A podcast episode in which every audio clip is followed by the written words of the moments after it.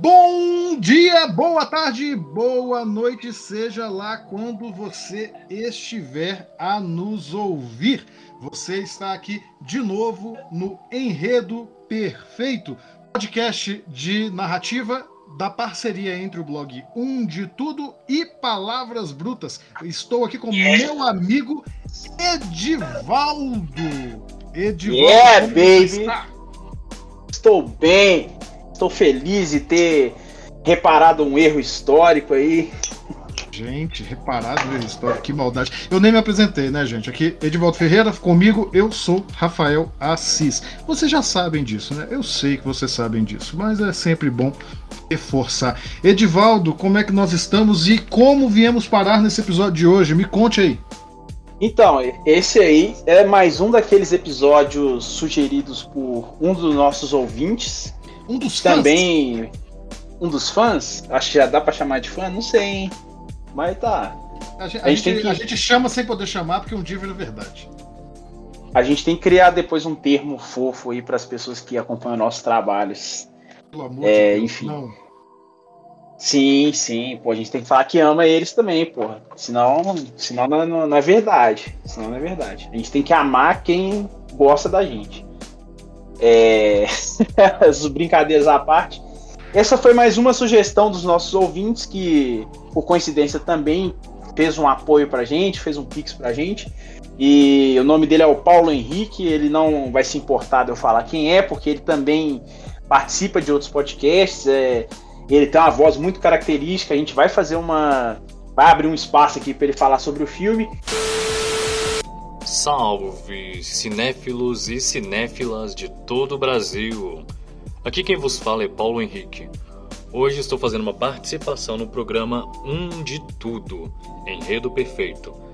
Fui convidada para falar a respeito de um filme e logo pensei em um clássico de terror que marcou sua época e está envelhecendo muito bem por sinal, se saindo muito melhor do que filmes do mesmo gênero atuais. É nada mais, nada menos que O Exorcista, de 1973, dirigido por William Friedkin e baseado na obra de romance de terror de mesmo nome, de William Peter Blatty. Mas por que terror, Paulo? Calma, já te explico. Bom, eu particularmente acho que o filme ele tem que mexer com a gente de alguma forma, ou de alguma forma nos trazer alguma mensagem.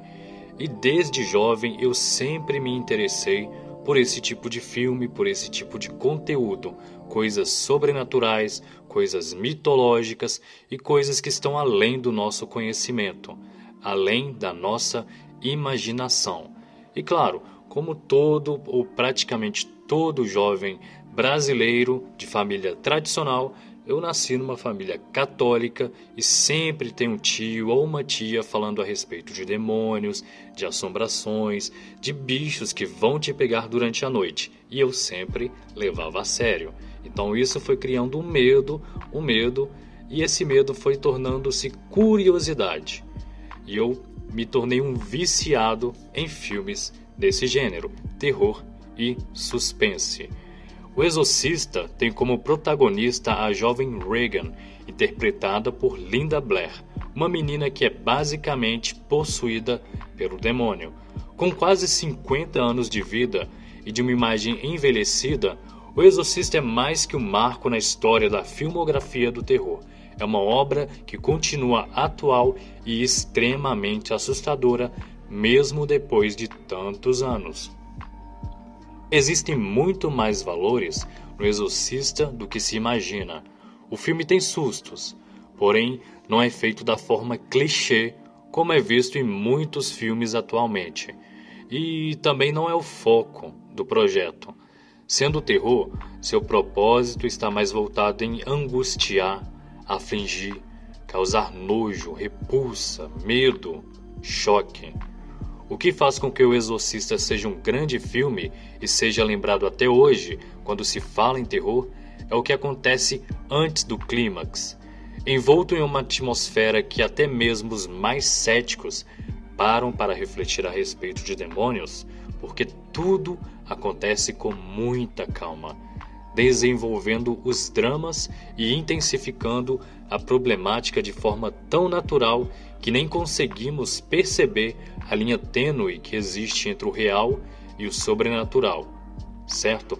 O Exorcista certamente é um dos melhores, se não o melhor e mais assustador filme de terror já lançado, mesmo com a sua idade. Para você que não assistiu o filme, eu super indico e algumas curiosidades que deixam o filme ainda mais assustador.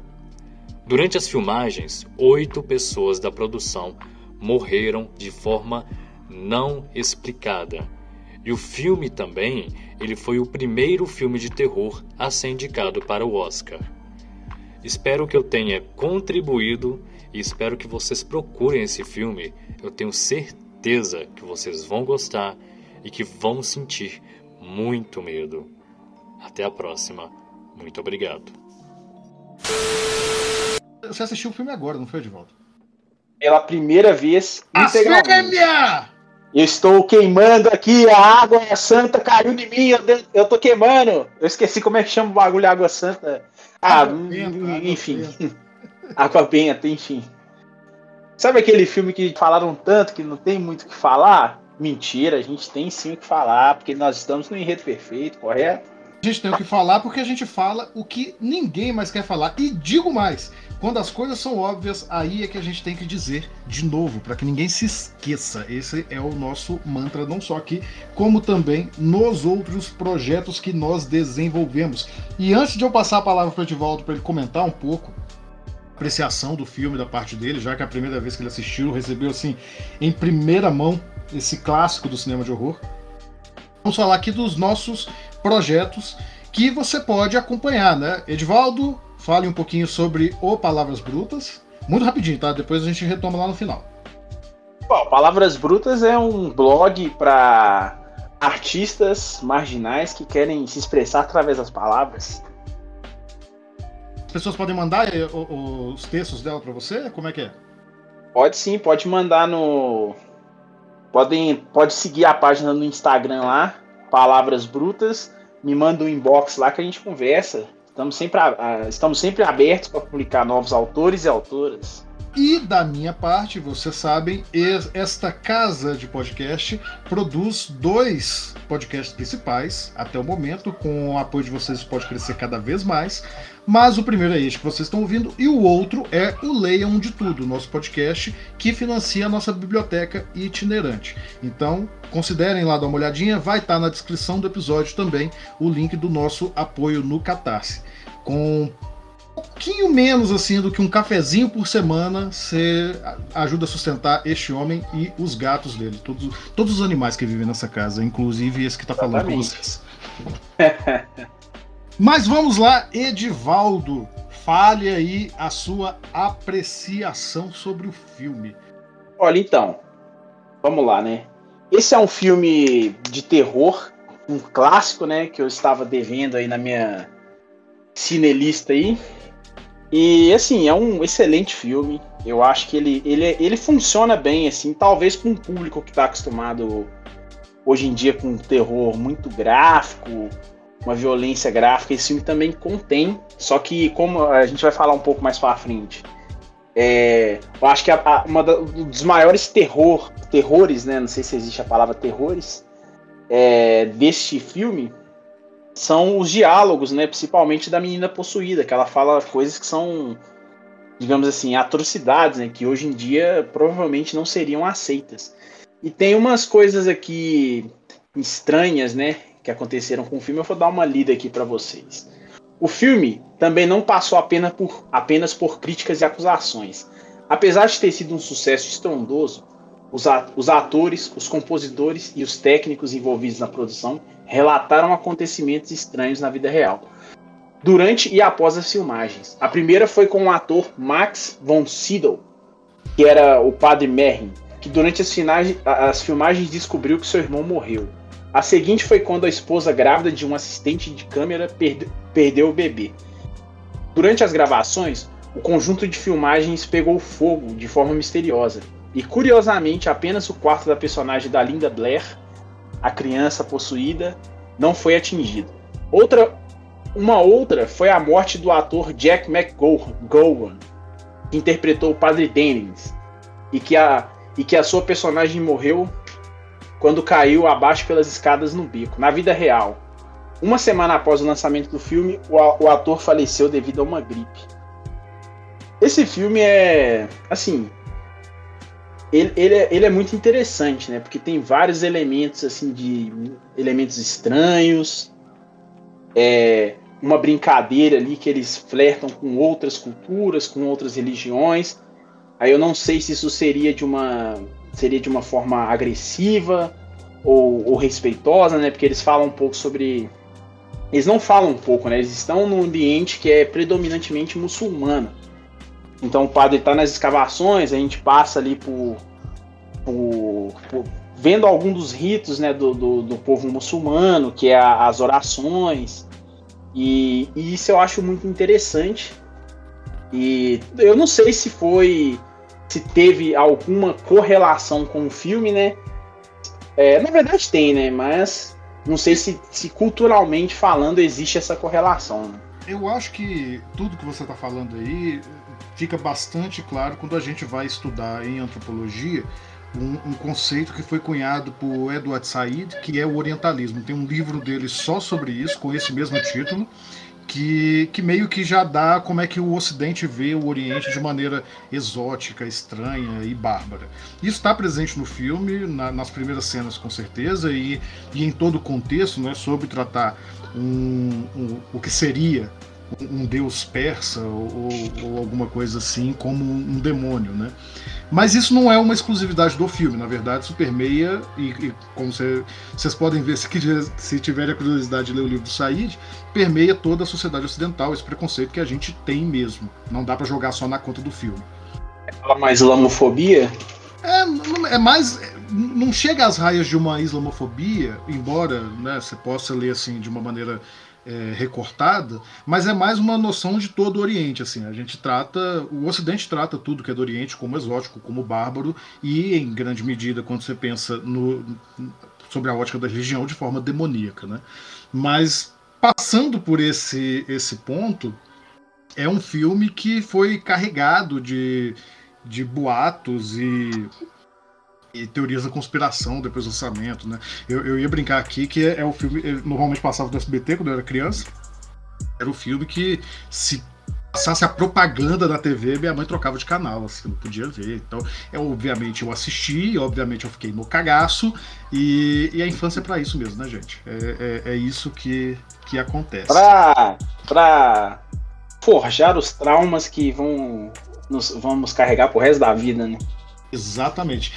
Então é isso, pessoal. Mais detalhes nós vamos falar aí no segundo bloco e também no terceiro, que a gente vai falar mais algumas curiosidades. O segundo, como de praxe, vai ser sobre a narrativa deste filme, dando uma palhinha também do livro. E vocês podem nos ouvir logo depois do nosso toque sinistro. Até daqui a pouco, pessoal. Até. What an excellent day for an exorcism. You'd like that? Intensely. Olá! Estamos de volta para o segundo bloco do Enredo Perfeito. Bloco este dedicado a falar exclusivamente sobre a narrativa do filme O Exorcista. Inclusive, eles traduziram assim, ao pé da letra, né? Tô, tô de cara, viu? É porque, 73, você não viu sequências. Né? é porque você não viu sequências, aí a coisa fica feia. A coisa fica feia? Fica, fica, fica muito Então vamos, é, é, vamos só dar um pulinho aqui que eu tinha esquecido uns detalhezinhos, só falar umas coisas técnicas aqui. É, como eu assisti o filme a primeira vez, né, gente? Desculpa. Olha, velho, eu achei a trilha sonora foda.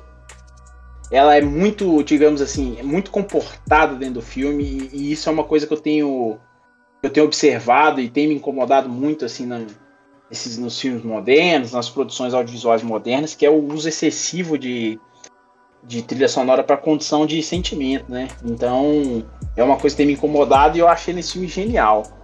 É... Deixa eu ver algum outro, aspecto técnico aqui, né? Que eu deixei fugir, gente, me perdi. A direção do filme, assim, eu acho a direção ok, não, não, não, não falaria que algo, tipo assim, algo extraordinário. Só que a, a parte do, do início do exorcismo da criança lá é, é uma cena extremamente bem dirigida, a cena no quarto, que tem vários cortes ali, a câmera bagunçada, e isso eu achei muito louco, achei muito interessante. E. Eu ia um te detalhe, apertar né? aqui agora. Eu ia te apertar aqui agora e perguntar para você o que, que era uma direção ok, mas vamos deixar isso para o futuro pro futuro. Ah, uma direção ok. Não, não, não, não, não. Não, precisa não, tá, tá, tá, super válido, tá super válido. Depois a gente faz uma e assim, um, só, um, def um, de um, defeito do cara do áudio chato, né, que eu sou, é, são as vozes, porque tem, ó, tem, tem cenas lá que a, a criança ela tem outras vozes, né? Então, isso acontece ali, só que, velho, dá pra, tipo assim, dá pra você perceber que a voz não está no quarto, entendeu? Que é uma voz usada na edição. Isso eu achei achei um pouco incômodo, mas aí também eu considero um pouco só de chatice minha. Mas aí vamos dar a palavra pro Sir Rafael Assis Sir falar Rafael sobre Assis. essa sobre essa belíssima narrativa. A rainha que me aguarde para me dar o meu título. É, não, não ouse morrer antes de me dar meu título. Mas vamos lá, né? Eu acho, Ed, que este é mais um, um eu vou me corrigir. Eu ia começar a falar, mas eu já vou me corrigir. Eu acho que na primeira vista, na superfície, esse é um filme muito parecido com outros que a gente já analisou aqui. Aqueles filmes que basicamente querem contar uma história. Mas eu acho que quando você analisa ele um pouco melhor, ele tem muito mais camadas. E, e, eu vou falar isso com uma certa propriedade, porque a gente, a gente já comentou aqui isso sobre o Enigma do Outro Mundo, né, o The Thing, e a gente comentou isso também sobre o Tempo de Matar, que eu não lembro qual é o título em inglês, é Time to Kill, né? É Time to Kill. Time to Kill. Aqui acontece na superfície a mesma coisa. Você percebe uma história sendo contada, mas eu, eu de verdade acho que tem alguns elementos mais profundos aqui do que nesses outros dois filmes. Embora não estou diminuindo os outros dois também, todos têm camadas, né? Os filmes têm camadas. Mas eu são acho que. E, acima de tudo, são excelentes filmes, né? Todos, to, todos até agora. Nossos apoiadores estão de parabéns, só indicando bons filmes pra gente comentar aqui. Lembrando, pessoal, que se vocês forem apoiar, não precisa indicar só filme, tá? Filme é mais fácil pra gente ver e tal. Mas se vocês quiserem que a gente analise livros, anime, mangá, jogo, o que vocês quiserem. Jogo é mais difícil, né? Hoje em dia o jogo tá custando uns 300 reais. Fica mais difícil. É, aí, aí é foda. Aí, aí fica é um pouco difícil. Ah, Mas a gente uma observaçãozinha que eu esqueci também, uma informação. É, esse filme está disponível no HBO Max. Então, quem, quem tiver assinatura lá, ele está disponível legalmente. E. Momento de informação atrasada. Momento de informação atrasada. Mas as suas informações atrasadas, tirando essas outras, não foram atrasadas, não. Eu acho legal, como você falou, por exemplo, da, da trilha sonora e como realmente você tem uma tendência contemporânea de, de fazer filmes que te induzem ao sentimento, né? Te dizem como você deve se sentir em determinada cena. Você pode entender como uma, uma, música agitada te faz ficar empolgado e antenado no que está acontecendo na cena, uma música melosa com, com, uma cadência baixa te coloca numa emoção, os famosos jump scares fazem você pular da cadeira. Então tudo isso está meio que ausente nesse filme. Mas tem um trabalho de som muito interessante já começa pela primeira cena. A primeira cena de Exorcista já me chama a atenção não para a história que está sendo contada, mas para a maneira como a narrativa quer que você entenda ela. Sabe como, Edvaldo? Se não sabe, eu vou contar. Pode contar. Tudo bem. É, numa coisa muito simples, que muitas pessoas diriam que nem é papel da, da narrativa, mas sim da fotografia, e estão erradas, isso é papel da narrativa, quando abre o filme, você tem um blazer de tons pastéis, principalmente branco e tom de areia, né? Você tem ali, como o Edvaldo já tinha falado, o começo do filme se passa no Iraque e você tem os vários trabalhadores numa escavação arqueológica e tá todo mundo ali usando aquelas aquelas vestimentas tradicionais que é, parece, de novo, né, na, na, noção de orientalismo, parece a única coisa que o Ocidente enxerga como o Oriente Médio, né, o pessoal com aquela, aqueles grandes véus, né, ou aquela, aquelas roupas meio de beduíno, e todo mundo usa branco. Até que passa um pouquinho, corre um menino que está usando um pano vermelho na cabeça. Isso é muito interessante porque, tanto fotograficamente, mais narrativamente, você indica para o espectador onde que ele vai olhar. E o menino atravessa o campo inteiro antes da câmera focar nele e seguir o caminho até chegar no padre, que vai ser, é, ou o filme indica pra gente, que vai ser o grande protagonista. E aí é o ponto em que ele encontra o amuleto né, do, do Pazuzu, que é o demônio que vai atormentar todo mundo no filme. E depois de muito demonstrar isso, você tem ali o, a trilha marcando o incômodo que você vai sentir o filme inteiro. Você tem uma série de sons que são apresentados, diegéticos e também na trilha, sons incômodos, barulhos de picaretas e de martelos batendo no metal, que te incomoda o tempo inteiro, a falação no meio de uma rua super movimentada, depois um relógio não para de badalar, ele tá tocando. Badalar não, né? Ele tá. Tic-tac ali, ele tá contando o tempo e fazendo tic-tac.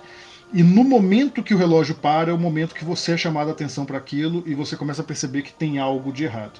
E essa cena, que é uma cena longa de introdução, ela termina, na minha opinião, na minha humilde opinião, de forma magistral, com o padre encarando a estátua do Pazuzu de volta na, na, na, escavação, né? Então você tem aquele plano de oposição, como se o filme te dissesse: aqui está o embate que você vai acompanhar nesse filme, que é rapidamente subvertido, mas vamos chegar lá. O que, que você tem a dizer sobre isso, Edvaldo?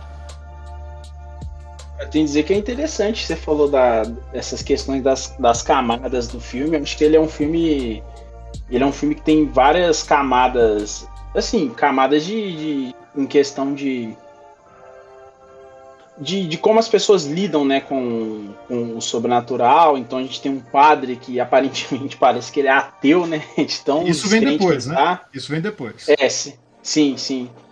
E, e esses embates, assim, digamos até, a, a, até certa forma filosóficos, né? Que são os questionamentos, principalmente por parte do, do padre que a gente acha que é o protagonista e, e, ele não é de fato o protagonista.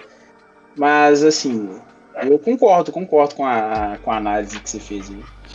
Então, como o Ed já adiantou, o que acontece logo em seguida é isso. Você, o filme avança, a gente sai do Iraque, a gente vai acompanhar o núcleo principal e, para nossa surpresa, começa a pipocar um segundo padre ali que vai se revelar de fato o protagonista, não o padre que a gente viu na escavação, mas um outro que, como o Ed também disse, parece ser uma pessoa que tem bastante problemas com a fé. É, o filme gasta um certo tempo para poder trabalhar a introdução desse personagem, ao mesmo tempo que ele também vai retrabalhando o, o, nosso alvo de empatia, que é a garotinha Regan e a família dela, especialmente a mãe dela. É, essa garotinha que aparece de uma maneira bastante inocente, o filme gasta umas duas ou três cenas para gerar empatia na gente, é muito curioso como eles fazem isso, porque você tem claramente ali uma família não de classe média, mas uma família bastada, né? A, a, mãe dela é atriz, né? a família é rica. Eles estão numa casa usualmente comum, entre aspas, para o sonho americano, né? Uma casa de subúrbio, mas uma casa muito boa. Mas o filme deixa bem claro que elas são ricas, elas, elas teriam condição de ter um rancho em outra cidade, elas estão reconstruindo a casa. É, a, mãe, a mãe é uma atriz de. uma atriz de sucesso, né?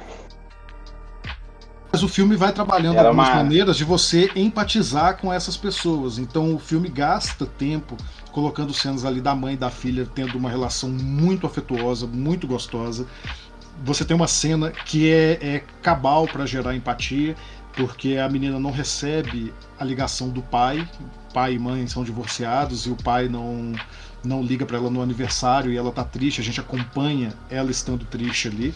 E de maneira muito sutil, elementos de horror começam a aparecer, ruídos que vêm do sótão, à medida que o filme avança, você começa a ver em poucos frames o rosto do Pazuzu aparecendo pela casa. Você só vai perceber isso lá no final do filme, mas se você voltar e fizer um, assistir com calma, você vai encontrar elementos dele já aparecendo ali desde o começo do filme.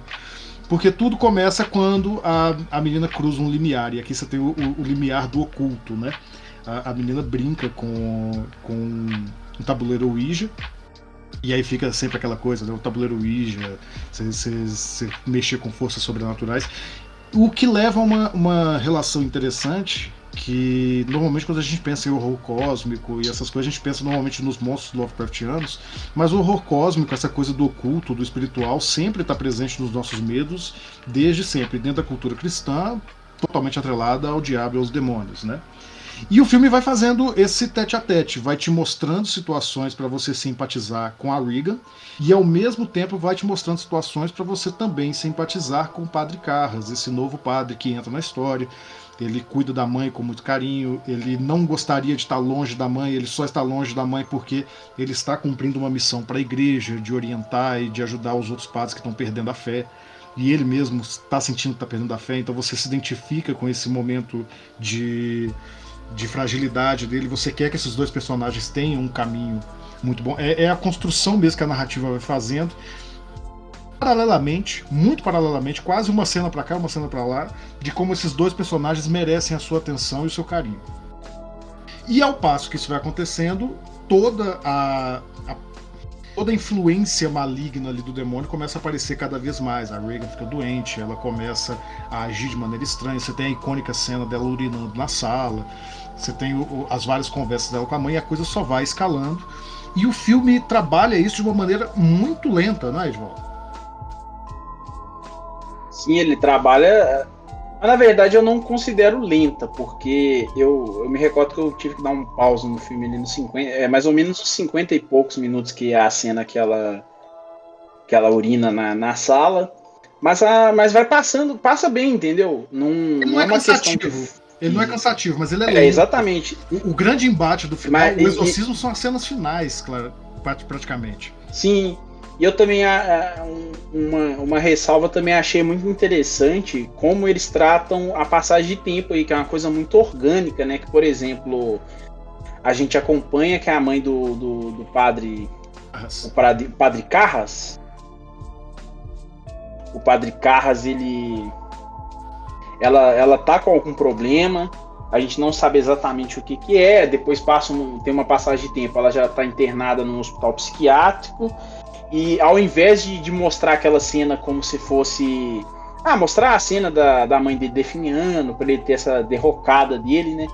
É, essa cena é resolvida num diálogo, que você, que você chega chega um outro padre lá para fazer uma companhia pro padre Carras, ele tá numa situação que ele tá chorando e tal, está tá meio abalada e um simples diálogo ali você já entende que já teve uma passagem de tempo, que a mãe dele faleceu e com aquilo de certa forma impacta muito ele, ele sente, ele sente que essa perda da mãe foi culpa dele. E essas passagenzinhas de tempo eu achei muito interessante no filme, porque é muito orgânico, entendeu?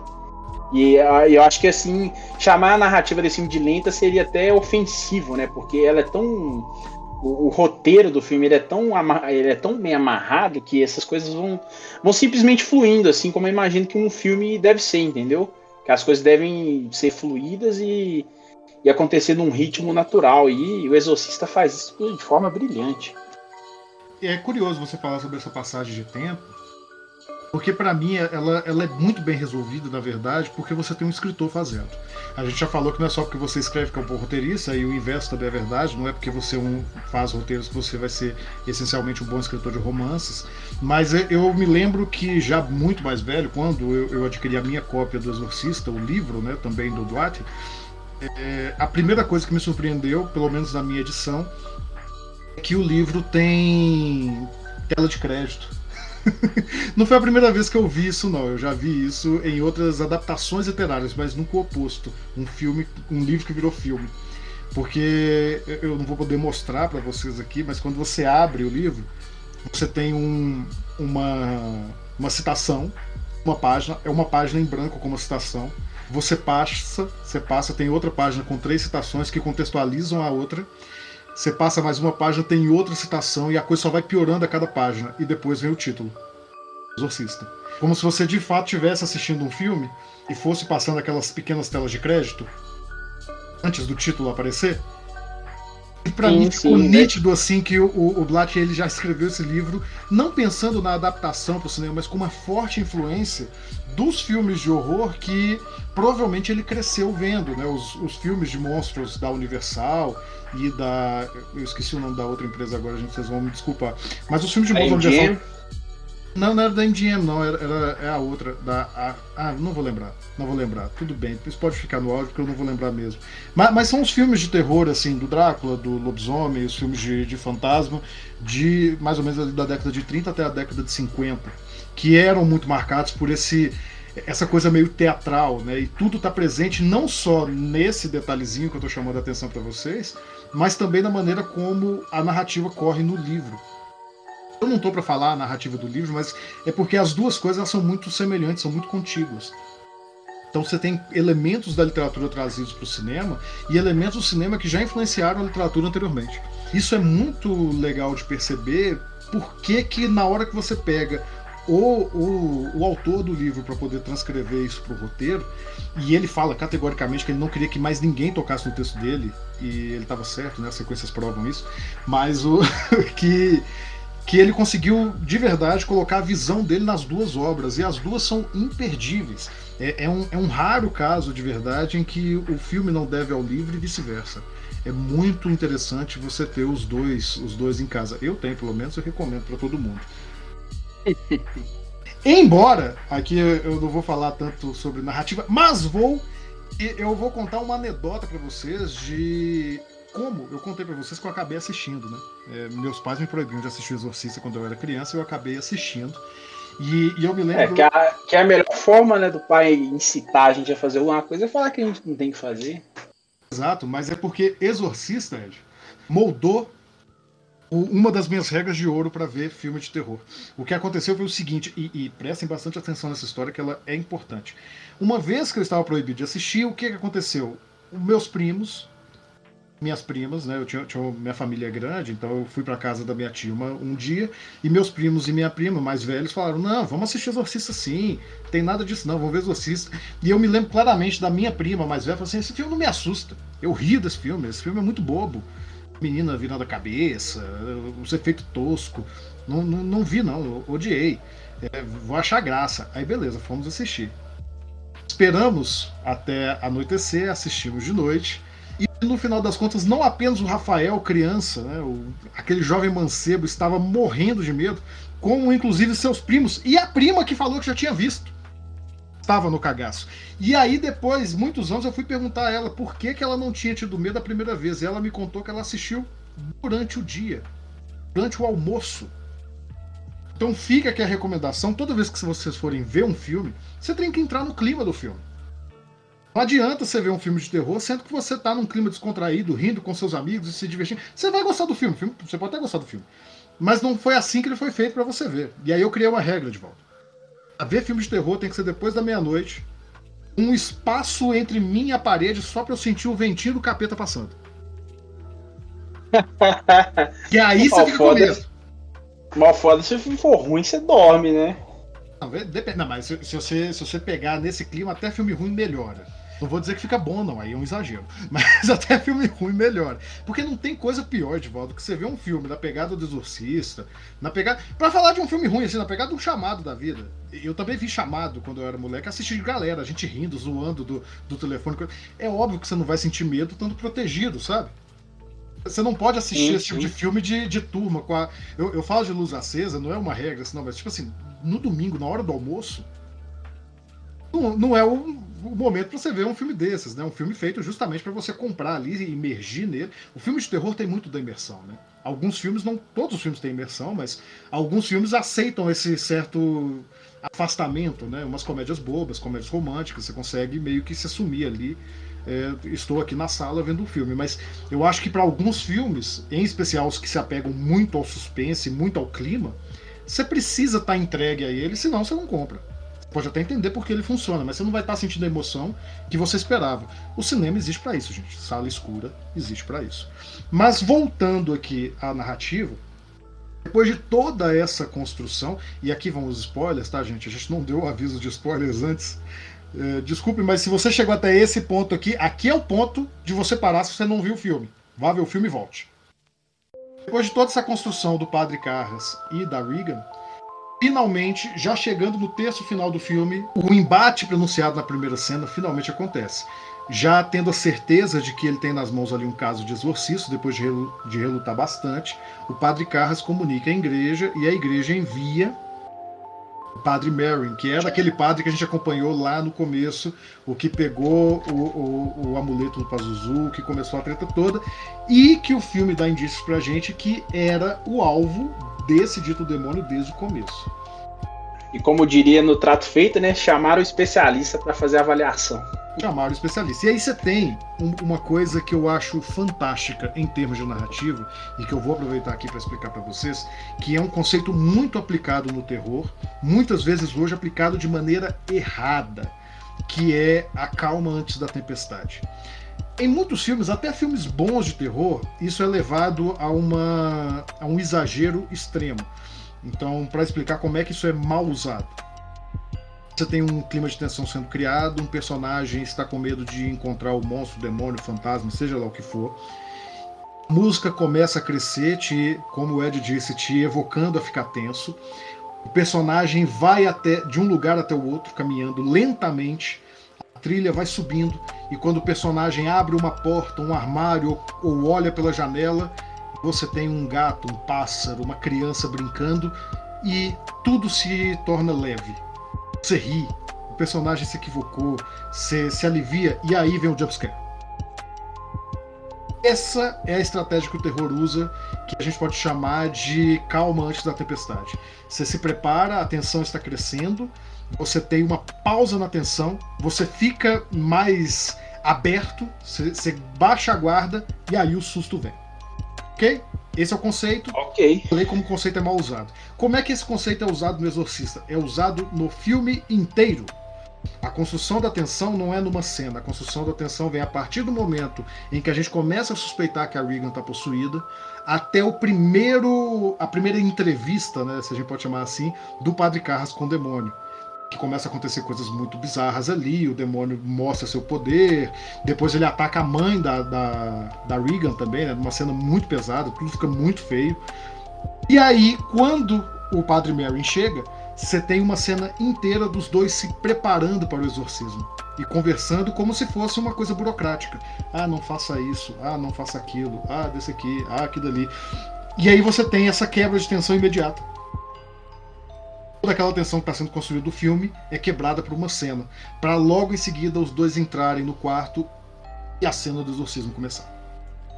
Isso é feito de uma maneira Exato. tão brilhante, mas tão brilhante, que eu chuto dizer que eu nunca mais vi alguém fazer isso de uma maneira tão boa no cinema. Concordo, concordo.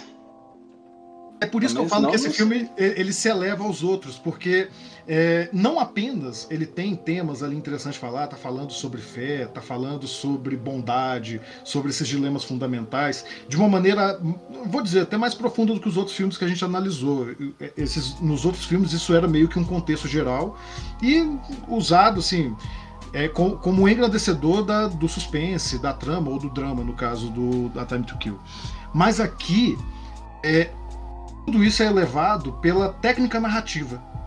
Porque nesse momento, quando o padre Carras entra, mesmo que ele já tivesse certeza absoluta do que ele estava lidando com uma possessão, nesse momento é o momento em que a crença dele é confrontada.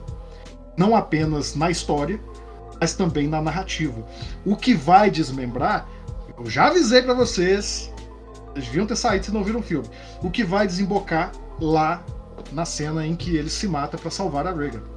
E já tendo perdido tudo, o Padre Mary acaba morrendo. A gente não sabe nem como, numa subversão muito, muito interessante do que foi feito. A gente fica esperando o embate entre o Mary e o demônio, e o Mary é morto fora de cena. A gente percebe que ele falhou de alguma forma. Ele, ele fica sozinho para fazer o exorcismo no, por, por minutos, segundos, e, e bate as botas. Isso é até amarrado de forma legal com o diálogo, tá? que, ele, que eles falam, né? Dando mais spoiler, gente.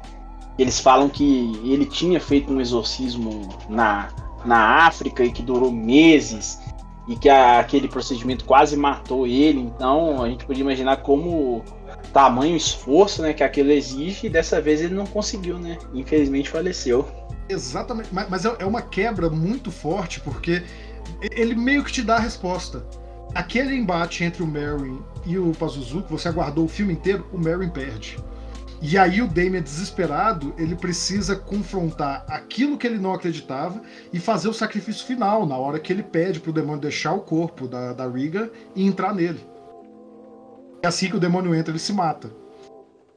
É um final bastante ambíguo, bastante triste, porque é uma vitória que não é uma vitória. Né? O livro trata isso também, essa sensação de que é, é, é um sacrifício. Ali no final, o filme até coloca uma coisa mais esperançosa, pra, pelo menos para quem acha isso esperançoso, que o amigo dele consegue chegar até o corpo dele antes dele morrer e dá extremunção para ele, né? Então você, se, se é você acredita dentro dessa noção que o filme se apregou, né? A gente está dentro de um universo católico ali, o Carras ele, ele é salvo ao final da história. Mas a, ainda assim é agridoce. E o filme consegue colocar esse agridoce nos pequenos detalhes na cena final. Na despedida justamente desse padre amigo dele, na menina que não se lembra de nada, mas que olha com carinho e agradece depois de ver a, a bata do padre. Então você tem esses momentos sendo colocados ali, que é uma vitória agridoce. O, o, o, humano não conseguiu vencer o demônio, mas no final das contas uma criança foi salva. É, o filme é muito competente em fazer isso, e assim como sempre dizemos aqui, né, é, dá para se responder dentro da narrativa clássica quem era o protagonista da história. Porque na narrativa clássica, quando o conflito se encerra, o filme acaba. E a gente começa a perceber que o conflito nunca foi possessão da Riga, mas sim a descrença do Carlos. No momento que isso é solucionado, o filme termina. Muito legal analisar isso, né? Verdade, foi um, um, presente, viu? A gente recebeu um baita um presente aí. É, eu queria só dar uma ressaltada aqui numa coisa que, que eu tinha comentado no início do, do programa, que para mim o terror ali não estava necessariamente no, no, nesses embates em si, né? Mas estava na o terror estava no roteiro, né? Que eram coisas que a que o demônio falava quando ele estava em posse do corpo da criança, que são coisas assim que a gente considera como atrocidades mesmo, né? Como o demônio tentando incitar a incitar a pedofilia, falando coisas assim de extrema agressividade. Então, isso também eu acho que é um ponto muito, muito interessante, muito competente do roteiro em te gerar terror em várias escalas, né? Não necessariamente só graficamente. Tudo bem que o que ela diz é muito gráfico, né? Mas através das palavras também, né? Perfeito, Edvaldo, perfeito. O que valoriza pra gente a vantagem de você ter um texto bem escrito. Quando a narrativa do roteiro caminha junto com um texto bem escrito, só sucesso. E assim eu acho que nós terminamos esse bloco. Esse bloco nós já falamos um bocado e vamos voltar agora no terceiro, só para poder fazer aquele fechamento, falar as coisas que a gente esqueceu de falar, usar agradecimentos e também as nossas recomendações. Vamos lá, Edivaldo? Bora! Não brinquem com tabuleiros ou Ouija.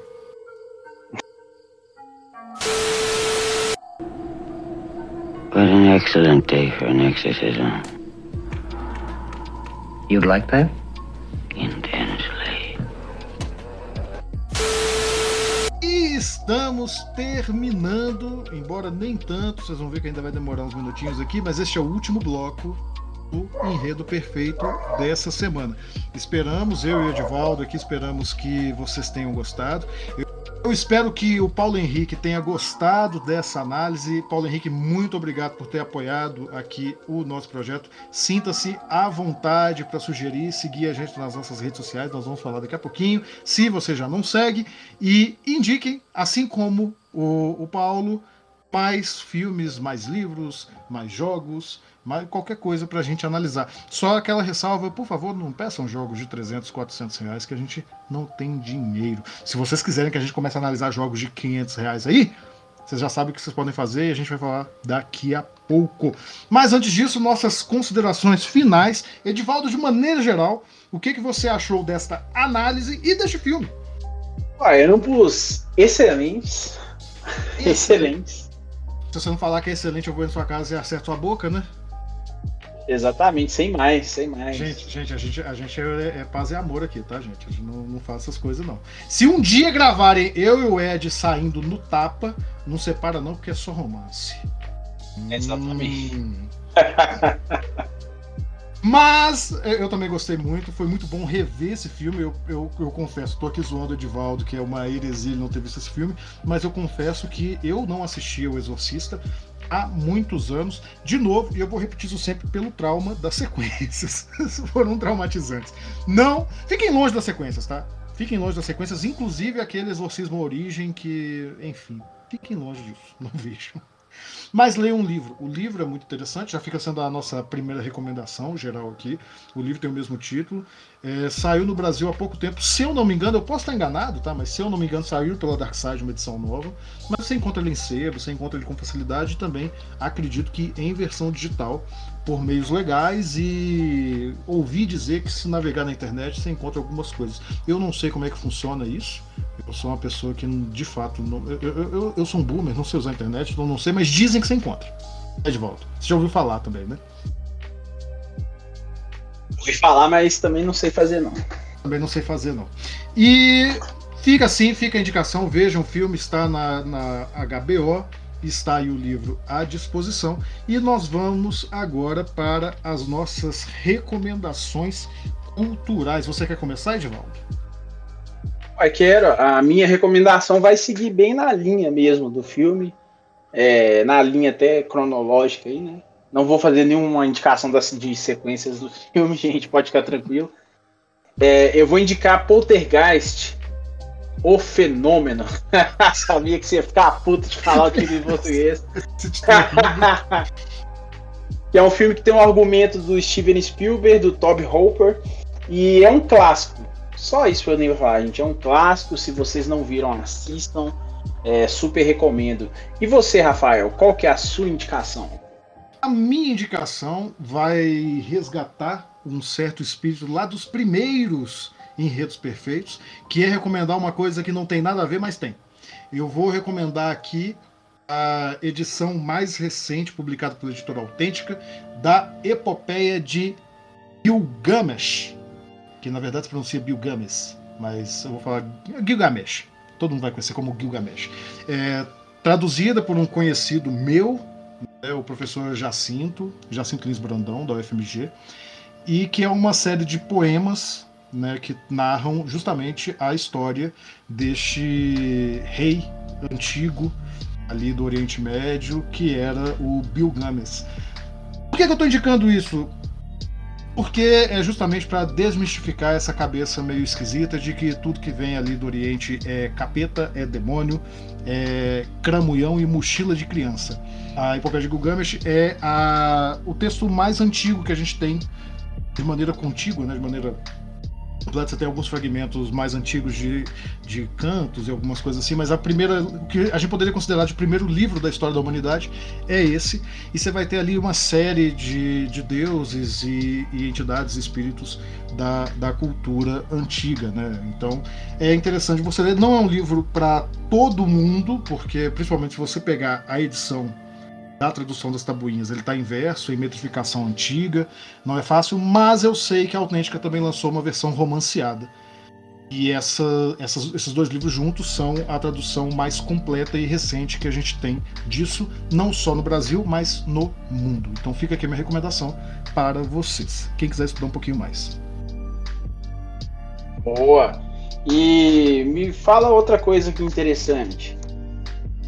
Se a pessoa que está ouvindo isso aí gostou desse projeto, como é que ela faz para apoiar? Bom, ela pode jogar no bicho, no macaco. Não, mentira.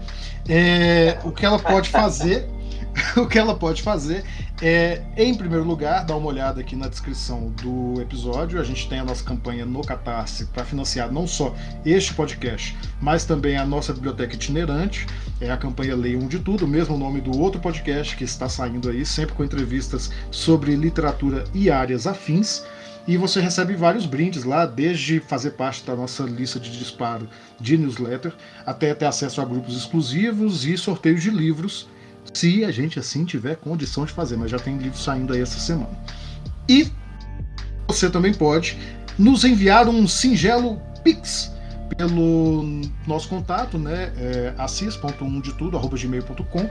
É, tanto o e-mail onde vocês podem mandar reclamações, xingar minha mãe e mandar um Pix também, se vocês quiserem. Porém, Edvaldo, a gente sabe que tá todo mundo na pindaíba, tá todo mundo quebrado. Então, se você não pode apoiar de maneira nenhuma, de maneira financeira, nem com 5 reais, nem com 10 reais, você pode ajudar a gente de uma maneira muito incrível e que a gente fica muito feliz. Qual que é, Edvaldo? divulgando, mostrando para mais gente que gosta do assunto, tem interesse em descobrir novos podcasts, assim como, assim como nós somos, né? Somos ávidos por podcasts. Adoramos se vocês consumir compartilham, Se vocês compartilham nosso podcast e marcam a gente, isso dá alegria pra gente assim por um mês. Por um mês. Verdade, verdade. E para facilitar isso, você pode me seguir e seguir o Edivaldo no Instagram. O meu perfil é assis underline foto, foto com F, do jeito que escreve, tá, gente? E o do Edivaldo é? Edivaldo não faz rock. Mais ou menos nesses dois perfis a gente concentra tudo que a gente faz, seja do Palavras Brutas, seja do Um de Tudo, e também os outros projetos que a gente eventualmente também participa. A gente está sempre imerso aí no, no, cenário, com música, com outros podcasts, com quadrinhos, a gente faz de tudo, né, Edivaldo? E lá a gente concentra tudo. Então, se você seguir o Edivaldo e eu, muito provavelmente vocês não vão perder nada que a gente fizer. Boa! Então vamos encerrar? Vamos encerrar porque a chuva vem, graças a Deus. E não joguem tabuleiro Ouija, falei de novo, tá? Não, vou falar outra vez. Não briguem com tabuleiro Ouija. Esse negócio é perigoso, rapaz. Exatamente. E tchau!